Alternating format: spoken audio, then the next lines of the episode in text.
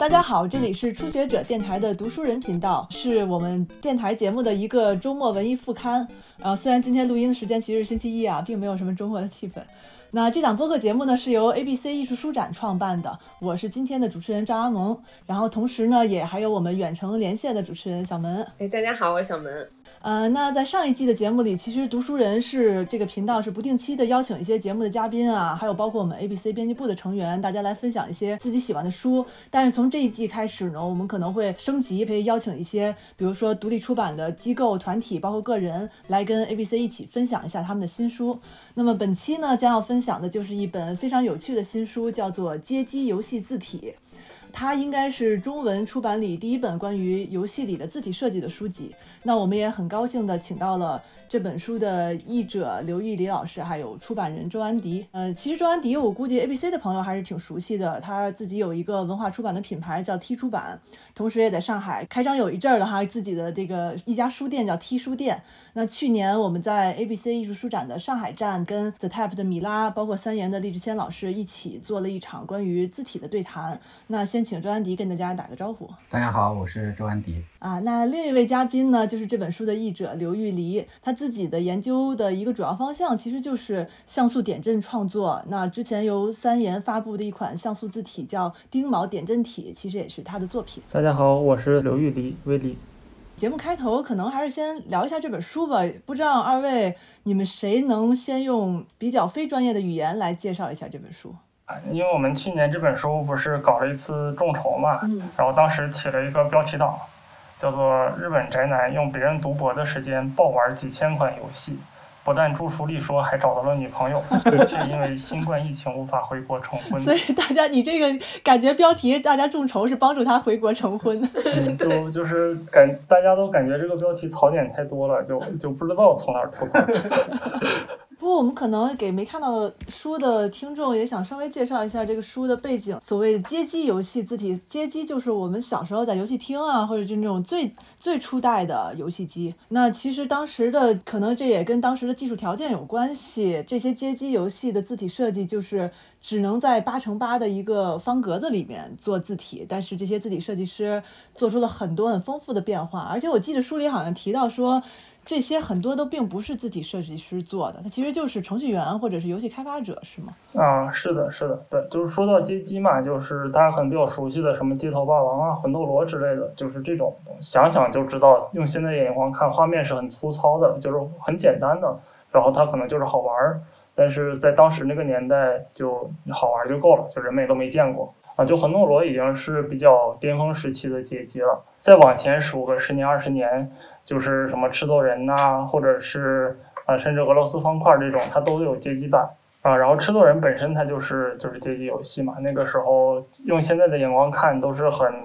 粗糙、很简陋的游戏了。最早的就是六七十年代那时候嘛。从实际上实际上第一款街机是雅达利开发的，就那个乒乓。对，我看里边这本书也经常提到雅达利字体，其实是很多后面经典游戏字体的一个。原初始版本对，因为就游戏圈有个话叫“万万物起源雅达利”嘛，就是雅达利确实做了很多开创性的工作。这本书里面提到的最经典的那个字体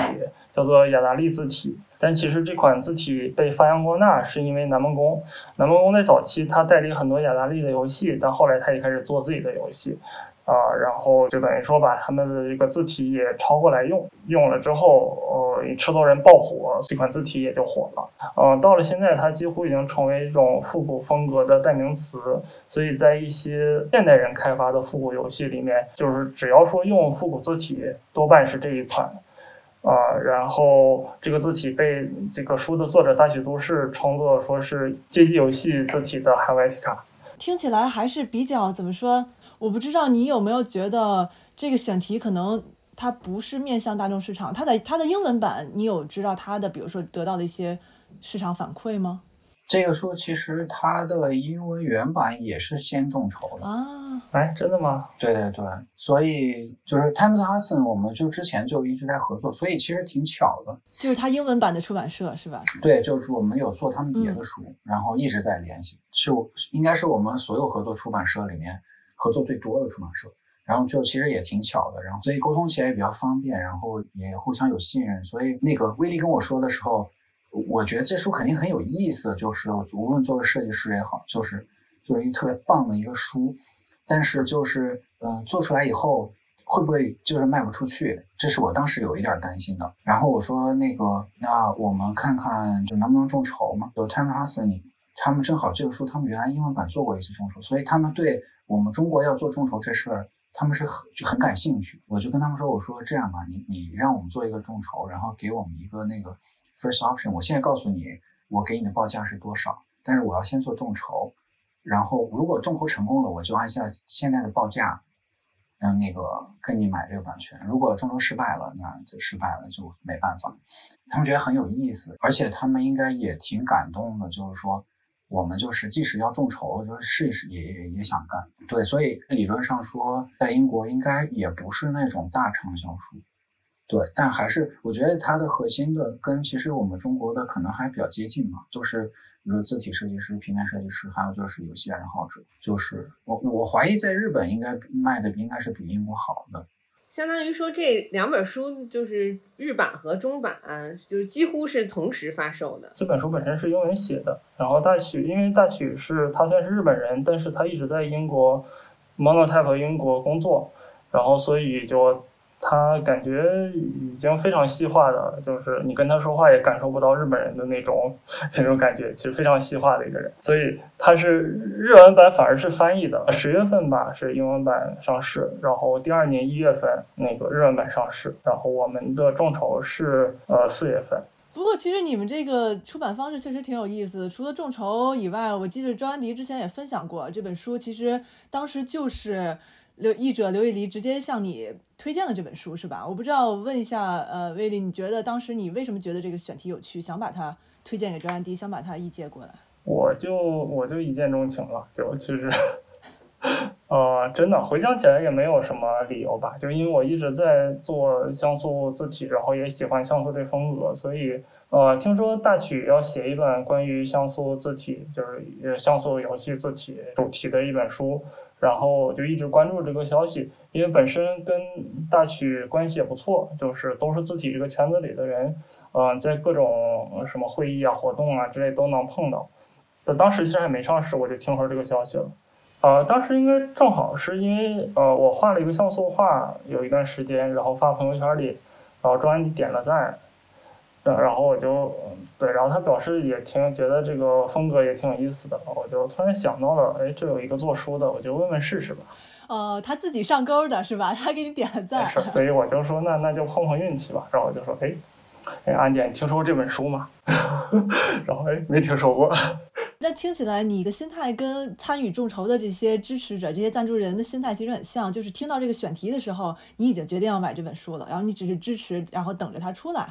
那我不知道你当时，呃，看到他要做这个选题很兴奋，到你后来看到这本书的时候，你觉得跟你预想的有什么不一样吗？嗯，就我觉得还是远远的超乎我的预料，就是完全想不到他会把这事儿做这么绝。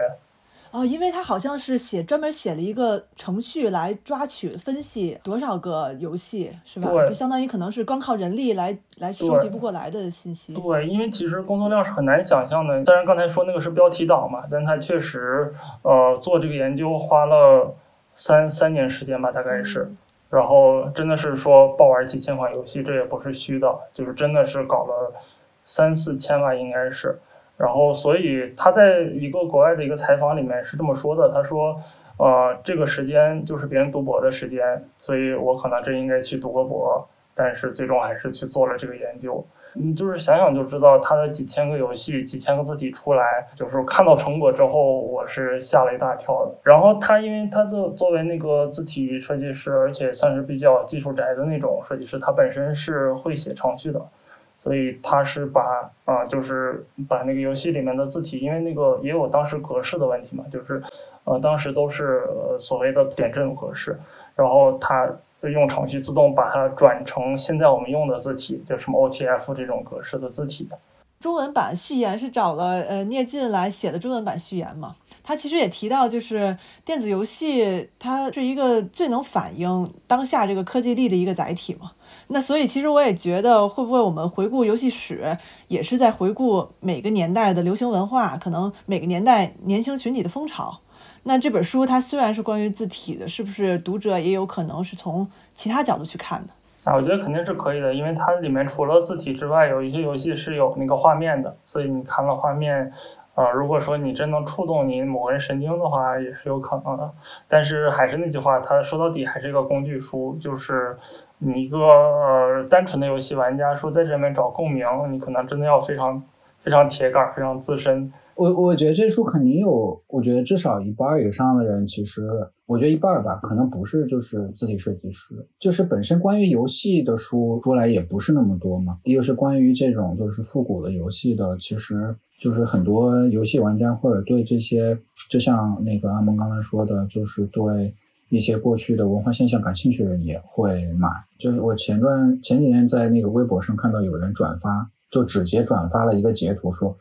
说哦，这是是是哪个哪个我玩过的游戏里面的字体？这样就是，其实也有也肯定有这样的读者，对。而且我就在想说，为什么大家就是特别痴迷这个像素这个东西？是不是就是因为它像素化的东西就代表着？它是完全区别于我们这个物理世界的视觉的，就是比如说现在有一些游戏，它是尽量还原你的现实世界，它可能剧情有些超现实，但它周围的，比如说你走进一个房间也好，或者一些剧情也好，它是很现实的。但是像素不一样，你看到它的时候，你就知道它不是你生活的世界。如果你能进入到它的世界，好像就抽离自己到一个完全不一样的世界里去。对，我觉得你说那一点。挺对的，应该是一个很很重要的一点吧，就是，嗯，我不知道这个东西可能要说的深了，它可能跟什么心理学有关了，我不知道。但是直观的感受，呃，它真的是另外一个世界，它它有一种距离感。就比如说《八方旅人》给你的感觉，你就是在，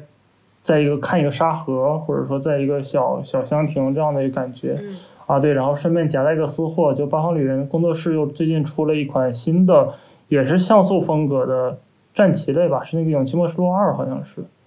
就是也是这种感觉，而应该也挺爽的。我还没有开始玩，呃，然后就是像素是一个，再有一个就是那个呃，也不能说现在流行，可能已经过了这个流行的劲儿了。前阵子非常火的那个 Low Poly，就是地面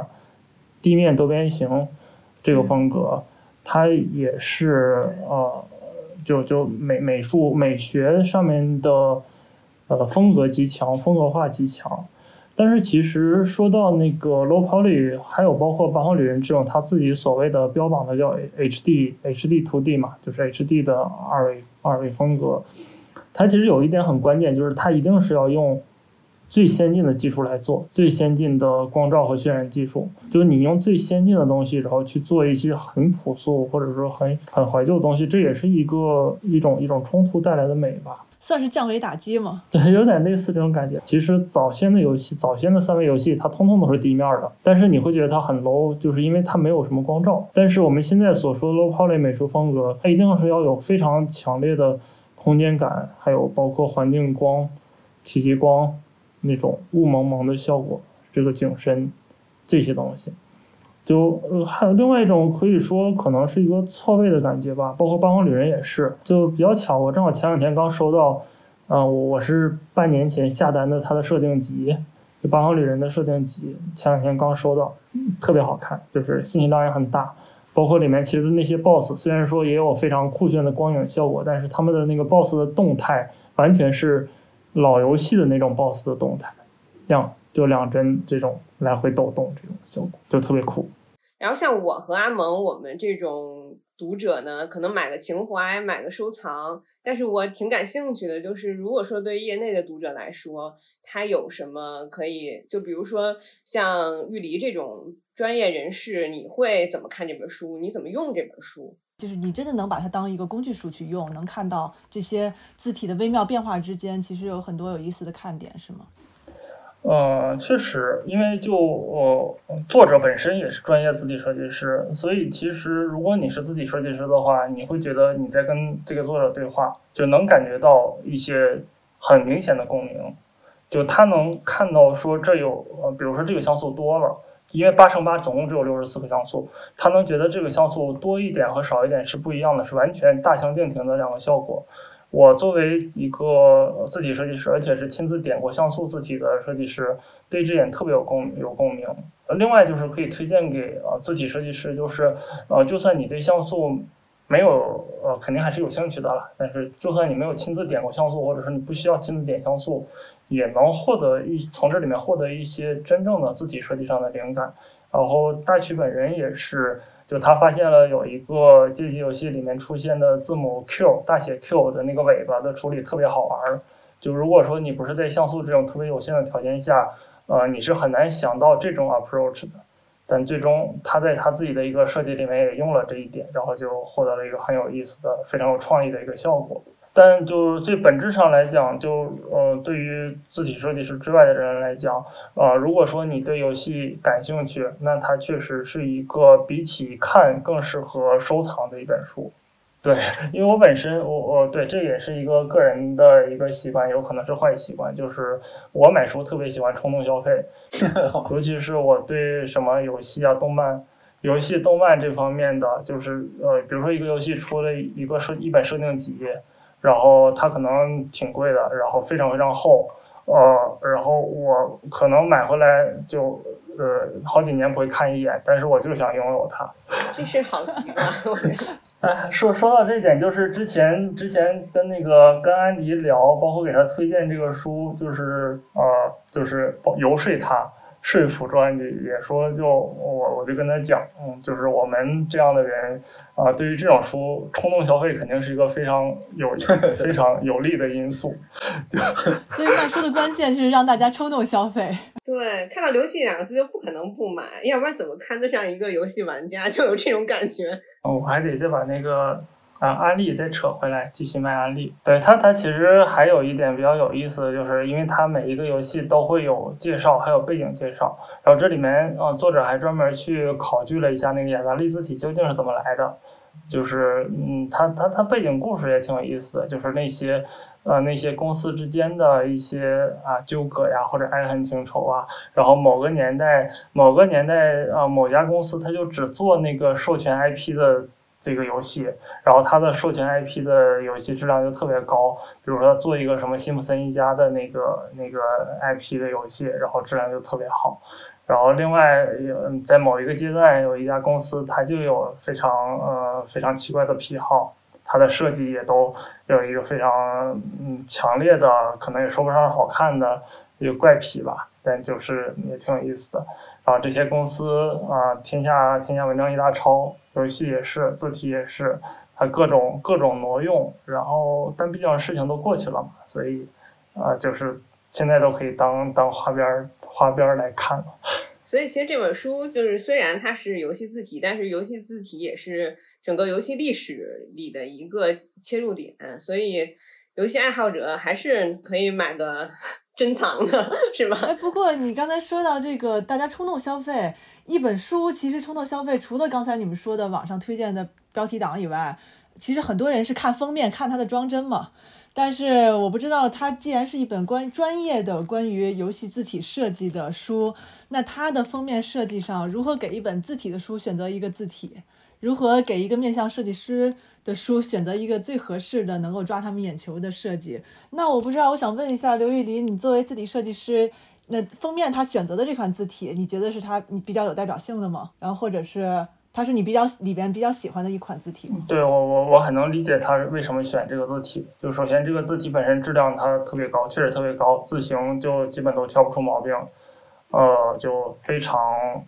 精致的一个字体吧。然后另外还有一点，这个游戏叫《雪人兄弟》，然后封面上是有四种配色，你可以看它左上角。右上角、左下角、右上右下角是四种不同的配色，恰好就是游戏里面用到的这四个色色板。这个是没有人为设计过的，他直接把这个游戏呃里面的这四个颜色拿出来，所以呃其他的可以猜想，其他的游戏颜色没有这么好看，然后字形没有这么没有这么精这么精致优秀，所以所以这是这是这像素的最强字体是吗？对，但因为其实我们。呃，当时还开过一个脑洞，就是我在想，要不我们中文版就是换一套字体，用同样的这个设计，然后换一套不同的字体。呃，因为全书我是翻译过的，然后我就在书里面找，我觉得确实没有一个可以达到这个素质的字体。我不知道你，因为你也提到了这里面这《街机游戏》这本书里边，呃，可能有一少部分是专业的字体设计师设计的，可能一些大厂出品也比较预算充足的游戏，大部分的字体是程序员甚至可能没有字体设计基础的人做的。你你能看出来这两者的区别吗？就所谓的外行素人设计和专业设计师的区别？可能也也不能保证全能看出来吧。但如果真的是水平非常。水平非常之低的，大家都能看出来。这里面有水平非常之低的，你之前好像说他会犯一些低级的错误，是吗？因为都是程序员自己在做的字体。呃，他其实一方面是程序员，另一方面就是大部分街机游戏字体是日本厂商做的，就可能这个不仅仅是程序员，而且是不懂英文的程序员。呃，比如说，如果现在给你一个那个呃 X Y Z 的 Z 这个字母，然后它是反着写的，就它写成像像 S 一样。然后，但是 Z 的造型，然后它放到 Z 这个位置，我觉得谁都能看出来这是错的。然后还有还有一些例子，就比如说风格上的，就是呃，可以大家可以回想，就是我们以前在数学课上怎么写那个 x，未知数那个 x，是两边画俩弧嘛，就一般会写成圆的。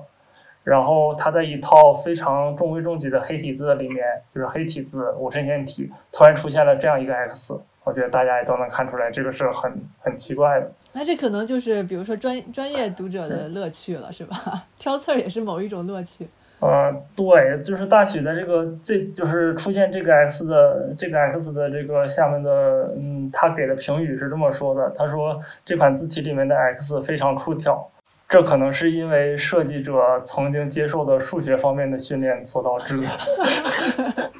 这挺有意思的。那我我觉得那个，当我们可能就是聊的时候，包括那个前面可能宣传的是这本书的时候，都是限制对于设计的重要性，可能这方面我们强调的也比较多。除了这一方面，其实我觉得这本书特别有意思的地方，可能可能也是大大学都市觉得很有意思的一方面，就是在这种限制里面，因为像刚才威迪说的，就是那些人他不是字体设计师，多数人。所以他们在这个限制当中，他们的思维是没有限制的，就是他们很多规则都不知道，英语可能也不是特别好，所以想出来一些解决限制的方法是，可能专业设计师因为确实很专业，所以就是觉得这么做有可能是没想到，或者是他觉得这么做都不对，所以这也可能是一些对于就是专业设计师有可能是有启发的地方吧。也就是刚才魏黎说为什么。可能自字体设计师可以看看这个书，就是里面确实有很多，嗯，就是超越专业性的一些巧思。对对，这也挺有意思的。就说句跑题的话，书法家傅山他不是之前就研究那些素人的书法吗？他就是觉得那些素人书法和孩童书法里有一些未经训练的人才能出现的奇思妙想和天趣。对他作为专业，其实就像有点像你刚才说的，就是因为限制的原因，有那个 Q 的处理。嗯。它可能就是有时候我不知道是不是可以说，就是有时候有规则的游戏才是有意思的游戏嘛。就是可能某些时候限定条件越多，你这个游戏的乐趣反而是增加的。我不知道是不是像素字体可能魅力也是在这块儿。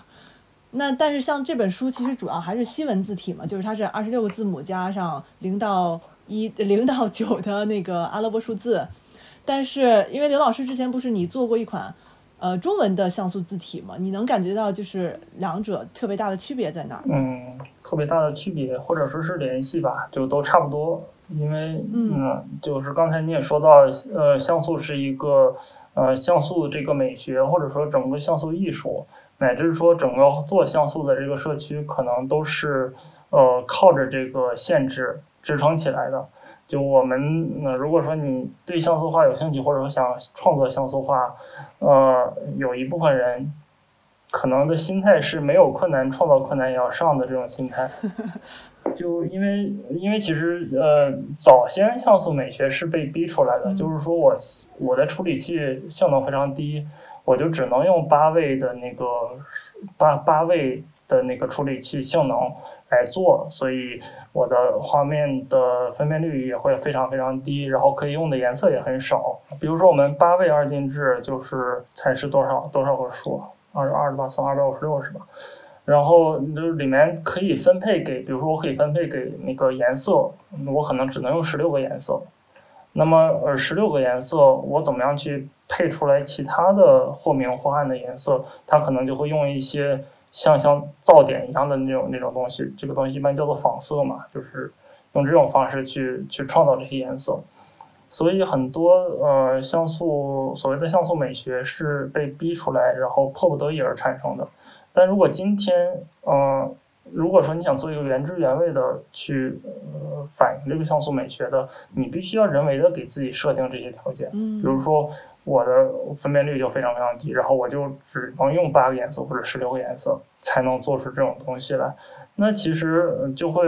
就可能我们可以说是什么像素原教旨主义者，就是那一定要去做这样的纯像素的东西。那不然那不然你也可以呃说我我我仅仅是把分辨率降低，然后可以用无穷无尽的颜色，用现在的真彩色来做。那呃可能做出来它不是一个像素味儿的东西，它可能只是一张打了码的图片，就是对，只是一张图片把 把它那个分辨是假假像素画是吧？对，或者说，或或者说就是呃，你的颜只只只满足，比如说满足颜色这一个条件，有限的颜色，那么可能也只是一个就是被打了很多层电子包浆的图片，然后它也不是像素的味儿。嗯，对，大概就是这样解释吧。所以，如果呃你真的想做像素的东西，那可能就是要人为的创造一些些限制，然后在这里面再去再去做。嗯，然后再有一个就是，也是一种，也是一种，可以怎么说呢？就是它是一种很爽的事情，就是你真的用这种非常有限的资源去做了一个很漂亮、很满意的东西，就这个感觉是很很爽的。好像小门自己也试过是吧？我试我我，但我我一听我就知道我那个画的是打码的图。对，小门算是我们编辑部的游戏玩家了，至少在编辑部里算是游戏玩的比较多的。你好像自己也挺喜欢这个像素美学的，是吗？是，然后就是因为之前知道像素，就是喜欢玩像素游戏，是因为它确实在设计的过程中有那种非常极有限条件下进行设计嘛，然后觉得他们真的很厉害，因为以前游戏体量特别小。但是跟现在大厂游戏比起来，就感觉以前的游戏它能通过这么点的容量做到那么大的内容，而不是像现在似的，我可能内容很大，呃呃尺寸很大，但是内容又很空虚，所以当时就觉得这个像素游戏这很厉害。然后我还记得之前看过一个视频，就是他们讲以前的像素游戏的时候，说因为容量有限嘛，所以它我可能设计一个呃四分之一的图像，然后对把它翻折延展。然后变成一个完整的图像，这样子来说就是可以满足图像的无穷变化，就感觉是一个绝活儿吧，像素设计师的绝活儿。然后我我其实也挺好奇的，就是你刚刚说就是呃丁某点阵体的这个阿蒙说的丁某点阵体这个设计，因为我觉得好像以前在游戏机里出现中文汉字的几率很小吧，就有出现过中文汉字吗？就是。嗯，是出现过的，是出现过的。但是其实我对，其实我玩游戏比较晚，所以其实我没有亲身经历过，就是没有亲身体验过那个东西。但是在我设计后面做设计，包括翻译这个书做功课的时候，也都见到过这些。因为、呃，毕竟日本人也是用汉字的嘛，日本人也是用汉字的，所以呃，他们的这个技术发展到一定程度来讲，一定程度之后，他们就会把汉字往里塞。但是日本毕竟汉字只是一部分嘛，所以你的汉字再模糊，就糊成一团，有上下文可能也都能猜出来。实在做不出来，就拿几个片假名一拼，就拼出来了。所以其实就是呃，有人考就是考据那个日本像素字体，就是游戏字体史的时候，呃，就是有有这样的一个变化过程嘛。就最早日本是就都用拉丁字母，就都用英文，然后用非常蹩脚的英文可能是。然后后来他们发明出了半角片假名，就半角假名，用假名去拼，所有的都是假名去拼出来的。然后而且那宽度跟那个拉丁字母是一样的，就是所谓的半角假名。啊、到后来就是呃有像素汉字进去了，呃像素汉字进去之后，他们那个游戏的呃叙事就游戏深度，就里面的思想深度，还有那个叙事能力就突飞猛进。就他们有了汉字就可以讲故事了，然后就是 RPG 游戏也可以正常的对话了。就是能能能能表达的东西就多的很多了，然后有的时候就即使没有这么大规模的文字量出现，比如说一个足球游戏，它要显示一些那个呃球员的姓名名字，它也可以就点出几个非常小的汉字。我见过有那个八乘八的，也有七乘七的，就日本人也都做过，但是文字量应该是非常有限的，就嗯完整的一套字体估计还是比较少。但是你设计那个，你你们工作室设计那个字体是连化学元素我看都能设，就是表表现出来的那种，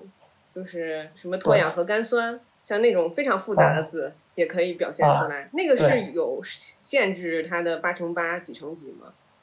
限制了呀，那个脱氧核苷酸那张图就是 DNA 那张图是一个压力测试嘛，就是看我这个最复杂字人能不能看懂，然后。就是你知道那是 DNA，就是它它除了脱氧核苷酸，你也猜不出别的字来，所以还是是一个上下文嘛。所以呃，就丁卯所有的字都是呃，就是它有七和九两个尺寸，然后那张图是七乘七，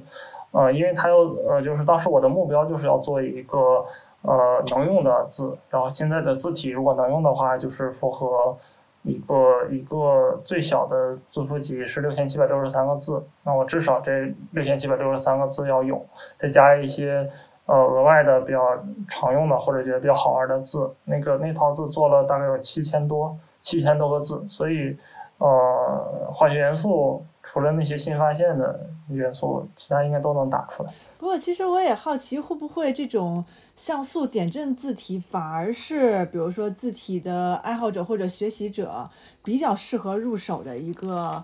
呃字体方式，因为它的规则很多嘛，它的规则很多，是不是反而适合呃字体的学习者去？了解到字体设计的哪些规则，比如说一些线的处理、弯角的处理。因为像三言不是自己也做一些呃字体课程，教大家从零开始就是学会使使用一个字体设计的软件嘛？你会觉得其实像素点阵字体是一个很适合初学者入手的这么一个字体吗？因为就我个人而言，我入这行就是从这套字体开始的，所以我是非常庆幸我是从做这个点阵字体开始。所以就感觉，嗯，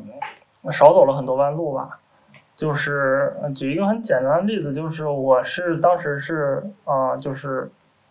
呃，像没头苍蝇一样，无脑的去做字，就把这个字做的尽可能多，然后，呃，用了也也也有两三年时间吧，把整个这个几千个字做出来了。那对于一个初学者来讲，你有做一套完整字库，做几千个字的这个体验。是很难的。如果说你做一个非常精致的字体，可能你做三四百就已经要花掉几年时间了，那是有可能的。就质量高的话，所以我当时是七像素做了就这三年时间，而且我平时还在上学，我还有别的事情，也不是一门心思去做做这个字。呃，先那个最后三年大概是三年时间，然后九像素做了一万一万一千多个字，然后七像素做了。七千多个字，呃，这样两套两套真正能用的字体。那如果说呃，像是之前听到过有一些做字体的，呃，一个人去埋头做字，他可能工作也要辞掉，然后就没日没夜的去做，可能才能有有这种体验吧，就是做完字的体验。而且你作为字体，作为做汉字的设计师，你接触过，你知道就是。一套字七千多个字，它都有哪些字？之后你对整个这个汉字的体系会有一个不一样的认识。我相信是这样的。所以，因为它的限制多，反而让你有机会去进行更多的字的把它适配，是吗？觉得它的要点可能不在于限制多，呃，限制多导致的结果是你可以发挥的范围小。就是拿字体举例子吧，我现在有一个字体里面有一个横，有一个横笔画。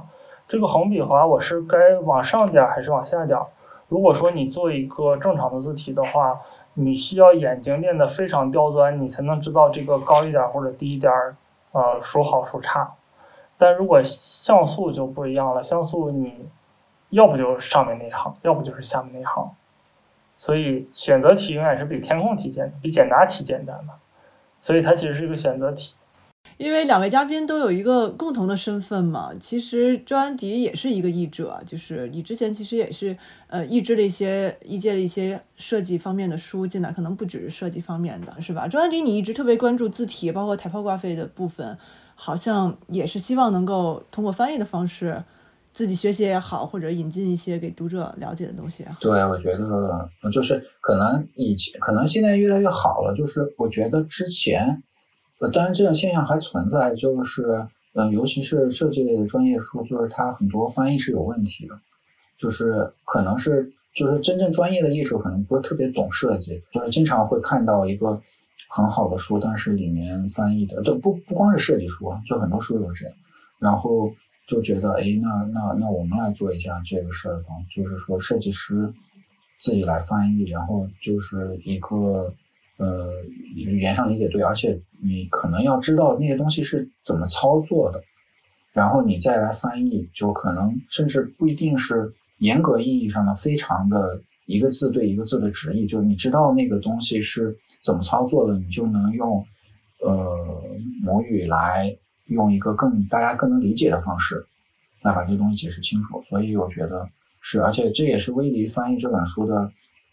非常合适的原因，就是一个一个他很喜欢这本书，而且他又是自己设计师，又是像素爱好者，然后又是这个，就是很合适。对，不过确实你说这个，我就想起来，呃，比如说就国内其实翻译日本的文化的书挺多的，但是很多人可能对日本的那个。比如说比较细分的一些小众的兴趣文化不是特别了解，我就记着之前美北大出版社出了一本关于日本八十年代开始宅男文化、我他哭这个文化的一本书，上来第一页。作者就把红白机翻译成了家用计算机，因为它的日文是 Famicom，其实就是就是家庭的计算机。对。然后看到这儿，你就知道这个人其实对宅男文化一点都不了解，但他翻译了一本宅男的书。对，确实就是，嗯，可能只要你稍微了解一点，就不一定是专家，但你只要对这方面有兴趣，那么你看一个书，它是不是内行内行翻的，就一眼能看出来。遣词造句，或者是描述一件事儿的方法，就完全是两个角度。但是从另一个角度说，呃，因为我们之前不是也老说我们这个播客是鼓励大家可以开始自己的行动，无论是个人研究也好，个人实践也好，那是不是翻译又是一个很好的学习方法？就是如果比如说我开始，我现在开始对字体感兴趣了，我就可以先从译介一些跟字体设计有关的文章开始。肯定，反正反正，我觉得就是，嗯，其实翻译是一种深度的阅读嘛，就是说，你你你你不但要能理解原文，你还要能用自己的语言把这个东西再解释给别人听，别人还能明白。就是如果是这样，才是你真的才明白了。就是如果你说的东西别人听不懂，其实可能你自己还没想清楚，所以可能是一个是一个嗯好的方法吧。对，但其实这个确实非常耗时。然后，嗯，而而且其实很多设计师，我觉得，我觉得平面设计师是是设计师里面读书相对少的，就是我觉得建筑师、建筑师和和比如说产品设计师，就是是就是可能比我们读书要多一些。对，所以我觉得能让大家读书已经有点难了，然后还是让大家翻译就就更难了，所以。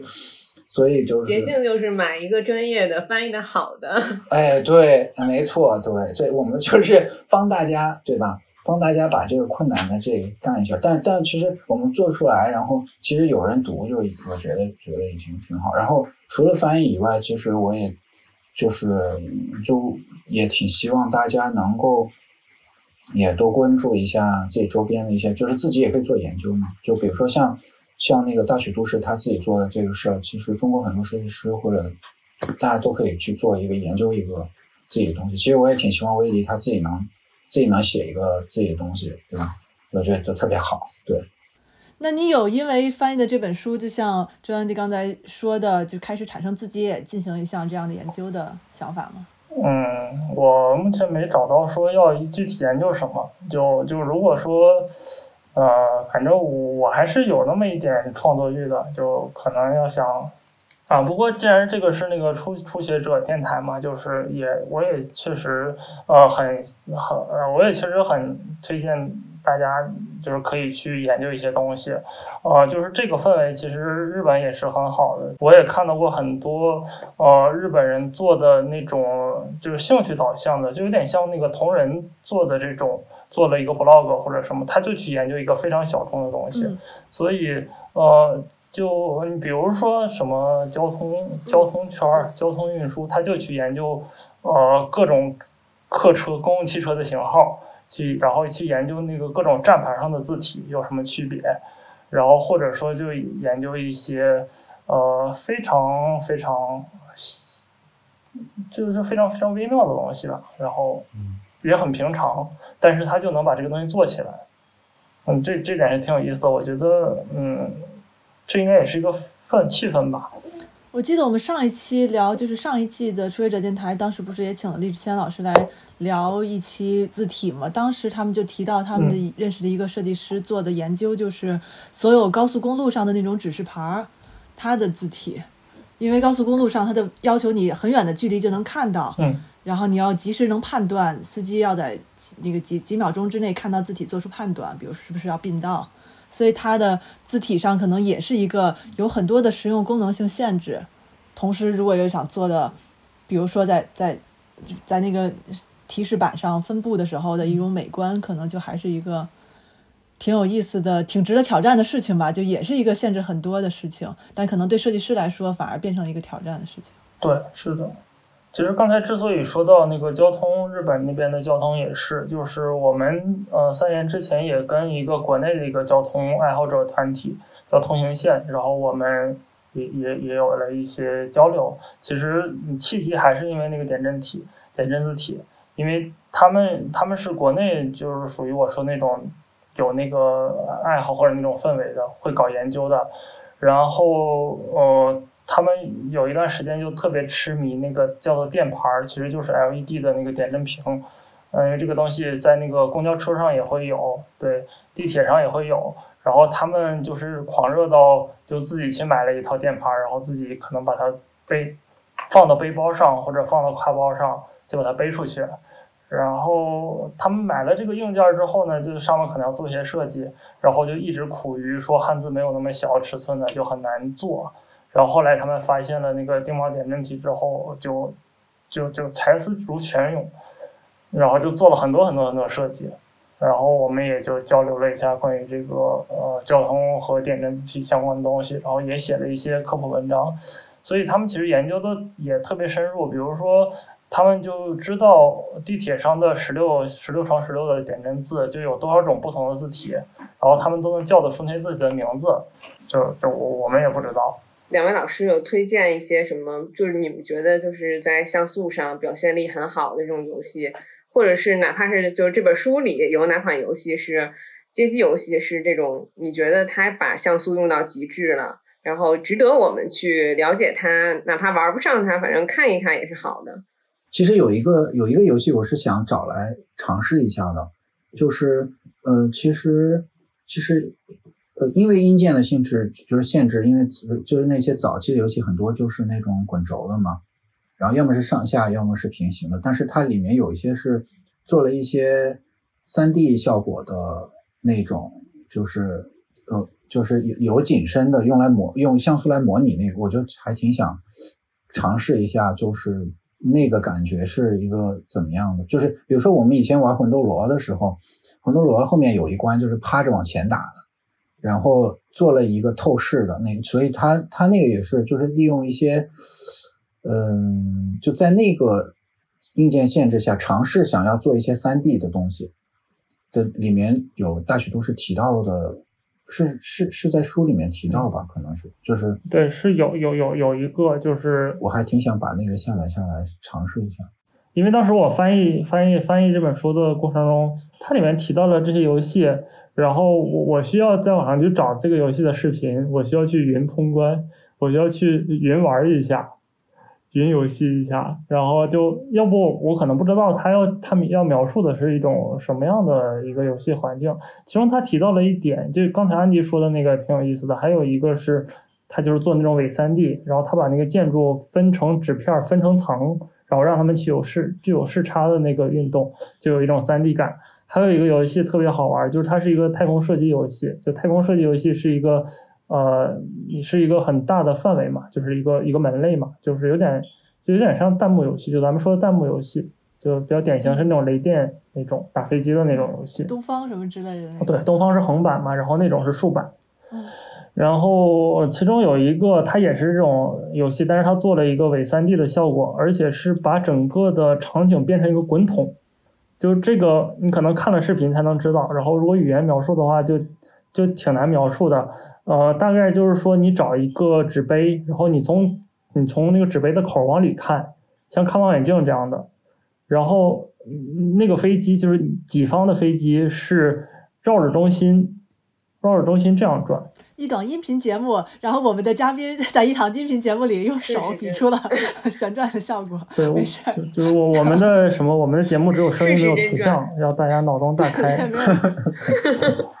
相当于这本书两百多页，你就云玩了两百多个游戏，是吗？但实际上，当然是就特别难懂的，就就会去找一下视频。然后有些游戏做的确实。就是你看视频也会觉得很有意思。那它里面也提到了一些，正好现在可以蹭个热点。它当时有有一个游戏，叫叫做《苍穹红莲队》，应该是那个游戏。它的最后的最后关底 BOSS，呃，就是那个战关底 BOSS 的名字特别中二，然后就所有的都是中二的名字，然后上面打的文字就特别有 EVA 风格，就是那种大宋体，全屏幕打上去，然后 EVA 风格特别明显。还有里面那个扔钱的那个游戏，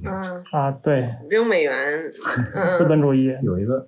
对，有一个资本主义的，就是就是大曲最喜欢的冷笑话，他每 每次演讲讲到这个都要讲那个冷笑话，然后我觉得没有人笑。不过我突然想到了这个书有一个特别实用的方那个用处，就是不是，哎，我现在可能没有那么多人玩动森了，但可能还有人在继续玩动森。动森里面不是你装饰的时候就是拿这个点吗？他在做衣服的时候，就是在这么一个方格的图上，然后你去点这个像素。但是有的人能做出特别漂亮、精致的衣服。说到动森，现在不刚好一周年嘛，马上就要一周年了。然后记得到时候一周年那天上线，还能领点什么东西。对，大家领东西的时候可以给自己往里面输入，直接从这里扒一套你喜欢的字体，因为里面有些字体，说实话挺潮的。虽然它就是在一个呃八乘八的格子里面做出来，但真的特别漂亮，有的颜色用的。那我觉得这里边有些字，你就可以直接扒到你的动森里边。我去年写过呀，我去年写过一篇怎么样在动森里做字体的。对，因为后面直接就那个推荐大家来参与这个众筹，就尽快下手。对，说到那个，就是我们现在那个书，就是有一些买的人，就是买回来用来拼豆的，就是拼豆做十字绣。做十字绣也对，超实用。对它，对，然后是有是是是可以这么用的。实际上像素嘛，实际上像素就十字绣啊，加上这种拼豆啊，就你可能在这种媒介下，你不会觉得它是像素。而且大家都在说像素怎么怎么样，那就是换到十几年前、二十年前，你的 QQ 秀，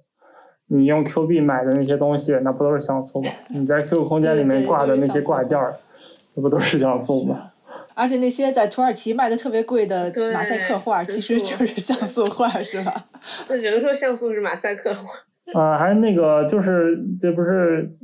我那个那个那个莫莱尼教授曾经辨析过嘛？说像素和马赛克是两种两种不同维度的东西嘛？就一个是那个自下而上，一个自上而下啊，那个话就长了。不多说，就它不光是一种风格，它其实是一种工作方式，是吧？但本质上，我们现在看屏幕上所有字体，其实本质上都还是像素字体。啊，对，就是说我们在屏幕上，我们在屏幕上，它去显示一个既有的图片，跟你从自下而上去画一个像素画，这是两种不同的方法，也是两种不同的风格。就是呃，马赛克拼贴，它是一种就所谓的自上而下嘛，就是你先有一个完成图，然后你去把它打散。那你做像素化创作，包括像素字体、像素游戏，你是从底往上去垒起来的，一点点堆起来的，所以这样的话得到的结果是两种不同的东西。这也是对，这也是之前我说那个像素字体创作或者像素化创作的一点，就是它不是一个，它不是一个那个马赛克或者说像素化、像素化，就是 pixelize 的这个事儿，是一个像像盖房子一样去搭起来的一个东西。今天因为那个这本书不是，其实主要是 T 书店在做发行嘛，就是周安迪的在上海的书店，然后 T 书店今天发了那个微信公众号推荐这篇文章，然后也是一个标题党，标题就叫都是逼出来的，对，这是就是对这本书的介，这是你们谁起的标题？这就是这就是那个就是那个里面那个有个视频，就是你们刚才看那个视频。里面的就我们前面不是讨论那个就是限制产生创意嘛，就是这是一个比较通俗的，就是都是逼出来的。然后啊，是那句文案，那句文案是我写的还是？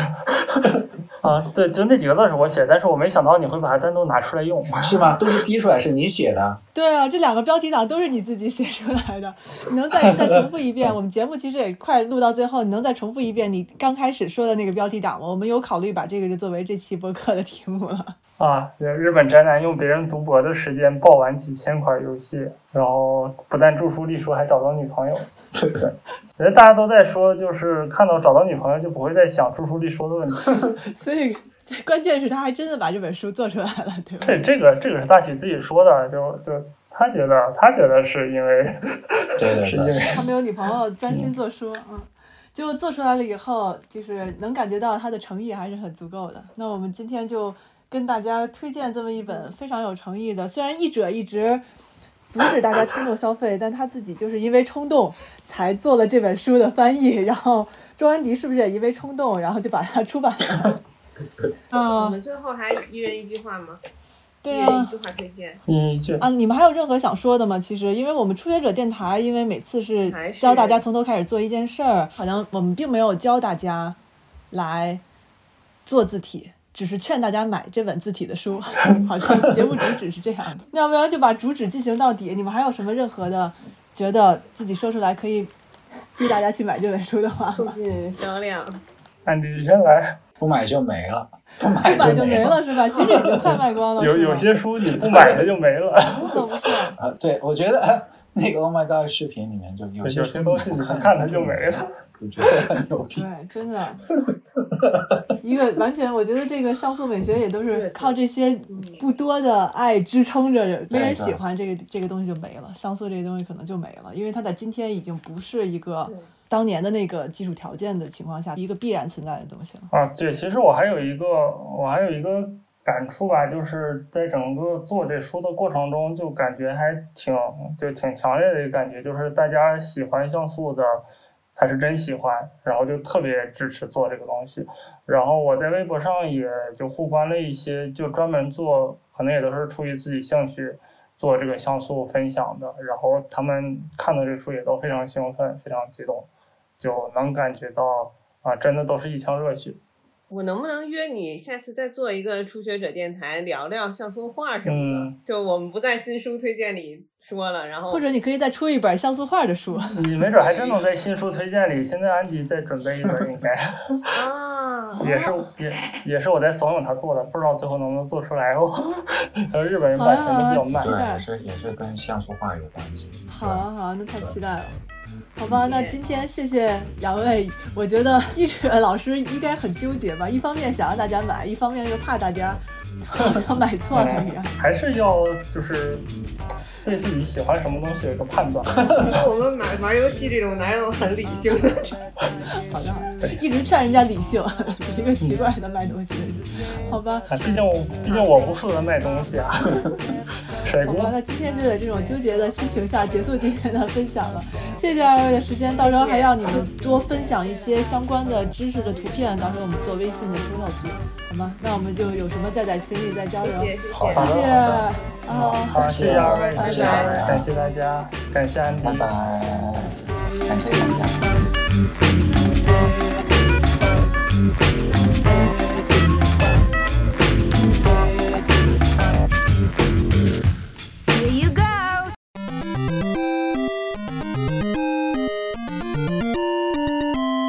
那本期节目还有最后一个彩蛋，是我们向大曲老师提出的三个简短的问题，感谢大曲老师远程回答。So the first question is because the original book was published in English and Japanese first, uh, were there any differences in the reactions from uh, both cultural uh, circles? And how do I expect um, Chinese readers to react to this book? Well, I think the uh, answer to the first question is uh, because Latin uh, people, like English people, they are more uh, accustomed to Latin alphabet uh, being more proportional. They, I think, uh, they understand the struggle to fit Latin alphabet to the monospace format, perhaps more than Japanese people do. Japanese people, this looking at like Amazon reviews, they might not quite understand what I'm some, talking about sometimes and they feel that uh, maybe the text is a bit too technical sometimes. But on the other hand, Japanese people, because most of the uh, video games uh, in uh, in the books are from Japan, they know oh this is uh, from this game and this game is that uh, I know this game. So yeah, I think there's that kind of difference in reaction. And as for the Chinese people's reactions, I don't really know what to expect. I think uh, in China, there were not as many uh, arcade games back then from uh, Japan or uh, elsewhere. So I think many arcade games they generally react uh, experience firsthand uh, when when they got emulators and stuff. So I would my guess is that the reaction to these typefaces will be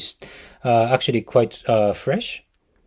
So yeah, that would be my guess. But yeah, I'm very interested interested to hear what uh, Chinese uh, readers think. The second question is uh, there are lots of uh, modern uh, video games, especially independent uh, video games, are going for retro aesthetics using pixel fonts. And is there any difference between the modern pixel fonts and the ret- actual proper retro ones? I think there are lots of differences. The first is because we have HD graphics, uh, high definition graphics, now you have an ability to scale and rotate pixel graphics. Uh, back in the old days, you really didn't do it. And I think the biggest uh, example uh, is that uh, Hotline Miami, which uses pixel aesthetics, but a lot of graphics in inside they are just 3D scaled and rotated, and it gives a very different uh, interesting effects. Uh, it's really cool. So yeah, uh, that's one scalability, rotatability, and second is that perhaps the modern games are going for a bit too much of a retro style, meaning that they are not as colorful and flashy as the uh, old games. Because old games, like from 80s and 90s, they were trying to be more colorful and using multiple colors on one typeface. And I didn't see that in a distinct early uh, retro game uh, uh, trend. But I think nowadays that's changing. People are using more colors uh, per, per pixel fonts. But yeah, especially in the uh, early in the early retro game trend, uh, people are just generally sticking to black and white. So I think that's yeah, that's changing. It's getting more interesting, and I think the last, uh, the third one uh, is a multilingual uh, aspect of it because video games uh, in the old days you could generally stick to just Japanese or English, but nowadays you have to support multiple languages in one video game, and that's a challenge that uh, early video games didn't really need to face. But yeah, that's a unique and new challenge. That's not uh, that's not really easy. So yeah, uh, you have you really have to be a higher uh, professional typeface designer, ideally, to do the job. So the third question is the theme of uh, this ABC uh, radio, this podcast, is to encourage other people to try and learn, uh, I guess, typeface design. And as a professional type designer and researcher, do I have uh, any suggestions? And I think the Pixel font is a great start uh, to learn typefaces. You don't have to deal with uh, complex uh, things like curves and open type features. And you can do uh, Pixel fonts with just basically anything that you have, like a grid paper, like Lego block, like Photoshop, whatever. So you don't have to think about uh, uh, tools as much as professional typeface design uh, you still learn a lot from uh, this exercise. So I definitely encourage that my personal favorite is uh, Hammerbees. Like a Hammerbees is a Danish brand of uh, of it, but the general idea is you have this plastic uh, piece uh, that you put on a, grid and you put an iron on it, and you um, you make a small uh, graphics that you can hold. So Hammer is a Danish brand, but it doesn't have to be that. But yeah, that's that's what I enjoy the most. So yeah, uh, those are my answers to the questions. Thank you very much.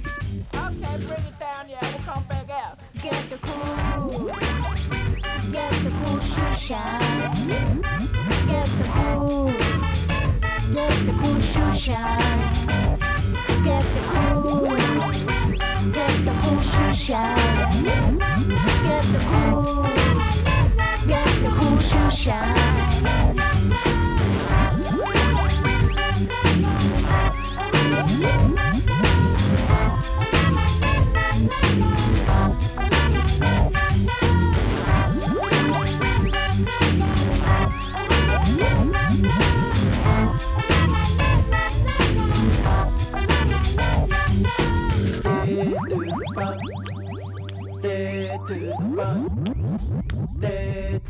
bang. They do the bang.